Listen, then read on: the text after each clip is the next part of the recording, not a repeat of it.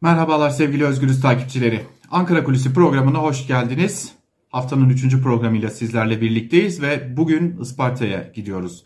Daha doğrusu Isparta'daki elektrik hasretinin arkasındaki hikayeye biraz da olsa bakmaya çalışacağız. Zira o hikayenin arkasında e, Türkiye'nin karşı karşıya olduğu önümüzdeki dönemde karşılaşabileceğimiz yeni enerji krizlerinin de küçük izleri bulunuyor ve aynı zamanda kamunun enerji sektöründeki ağırlığının tamamen ortadan kaldırılmasının ne gibi ağır sonuçlara yol açtığı, iktidarın kendisine yakın olan şirketlere e, daha büyük gelir getirebilecekken belki de daha düşük e, meblağlarla e, nasıl enerji şirketlerini sattığını paylaştırdığını da biraz hikayeleri hikayesiyle birlikte anlatmaya çalışacağız. Malum Isparta'da Şubat ayı içerisinde başlayan kar yağışı bayağı etkili olmuştu ve kente neredeyse 4 günden fazladır elektrik verilememişti. Hoş şimdi bazı bölgelerde elektrik akışı yeniden sağlanmış olsa da bazı köylere hala elektrik akışı sağlanamamış durumda ve enerji sıkıntısı devam ediyor. Belirtelim 2022'nin Türkiye'sinden bahsediyoruz. Gündemdeki yerini de elbette ki tartışma korumaya devam ediyor. Fakat bunun işte az önce bahsettiğimiz gibi başka boyutları da bulunuyor. Kesintilere dair en büyük eleştiri konusu elbette ki enerji alanında yaşanan özelleştirmeler. Isparta'yı büyük bir kentten bahsediyoruz. Ee, günlerce enerjisiz bırakan, elektriksiz bırakan özelleştirmenin işte o kısa tarihini sizlerle paylaşmış olalım. İktidara geldikten sonra AKP iktidarı yalnızca 2 yıl içerisinde bir hamle başlattı. Bu hamle özelleştirme hamlesiydi ve bu hamlenin en önemli ayaklarından birini de enerji sektörü oluşturuyordu. Enerji ayağı oluşturuyordu.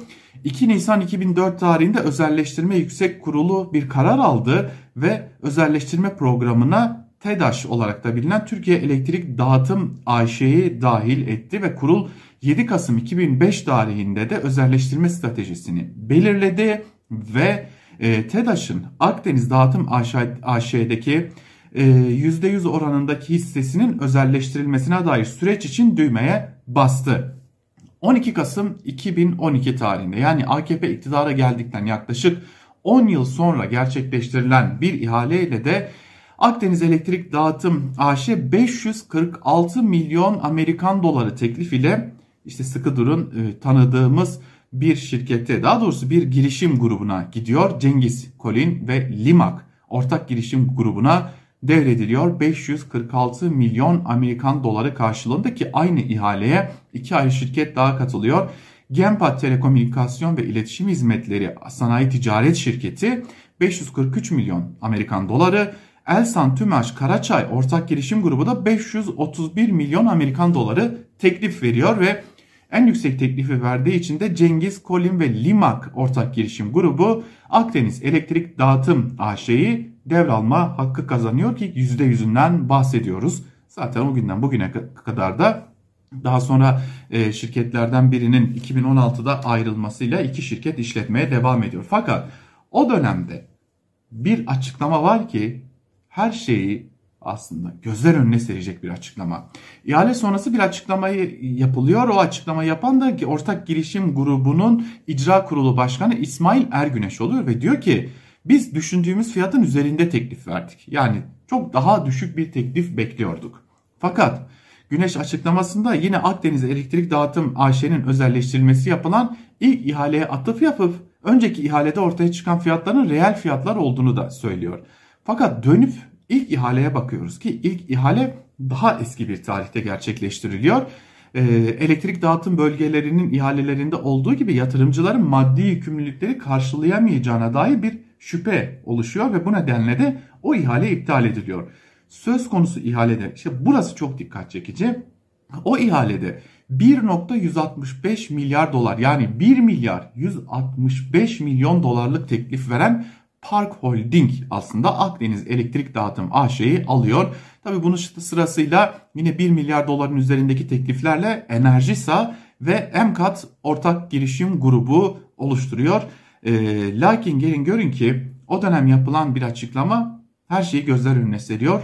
TUMOP Ankara Antalya İl Koordinasyon Kurulu bu açıklamayı yapıyor ve diyor ki iptal edilen ilk ihaleyle ikinci ihale az önce bahsettiğimiz 2012 yılında gerçekleştirilen ihale arasında neredeyse yüzde yüzlük bir fark oluşmuş durumda. Yani 1 milyar 200 milyon dolar yerine 546 milyon dolara Cengiz Limak ve Kalyon'a daha doğrusu Kolin'e devrediliyor. Bu e, önemli şirket ve sonucunda da e, bu şirket o günden bugüne 2012 yılından bugüne kadar da e, Isparta, Burdur ve Antalya illerine yaklaşık 2 milyondan fazla aboneye elektrik sağlamakla yükümlü hale getiriliyor. 2016 yılına gelindiğinde ise Limak ortak girişim grubundan ayrılıyor ve iki şirket bu devasa şirketi e, daha doğrusu iki holding bu devasa şirketi yönetmeye devam ediyorlar. İşte burada dikkat çeken başka unsurlar devreye giriyor. Malum Sayıştay'ın denetimleri olur her yıl. Tüm kurumlar için olur. Ve işte bu Sayıştay denetimlerinde ah, bahsettiğimiz bu ihale sonucu devredilen Akdeniz Elektrik Dağıtım AŞ ile ilgili çok sayıda usulsüzlük ve yanlışlık tespit ediliyor. Örneğin Sayıştay Enerji Bakanlığı'na dair 2020 yılında yayınladığı raporda elektrik faturaları üzerinden tahsil edilerek Enerji Bakanlığı üzerinden de bütçeye gelir olarak kaydedilen sektör altyapı giderlerine katkı payı tutarlarının ya tam tahsil edilemediğini ya da geç tahsil edildiğine dair bir sonuç ortaya koyuyor ki Sayıştay'ın tespitine göre 2020 yılında Türkiye'de elektrik dağıtımından sorumlu özelleştirilmiş olan elektrik dağıtımından sorumlu 197 e, şirketin 37'si bu payları hiç ödemiyor. 18 tanesi de geç ve eksik ödeme gerçekleştiriyor. Öte yandan Cengiz ve Colin kalıyor demiştik bu e, Limak'ın ayrılmasıyla birlikte. Birçok alanda olduğu gibi e, başka ortaklıkları da bulunuyor. Şimdi malum basında özellikle iktidara yakın basında bir eleştiri konusu vardı.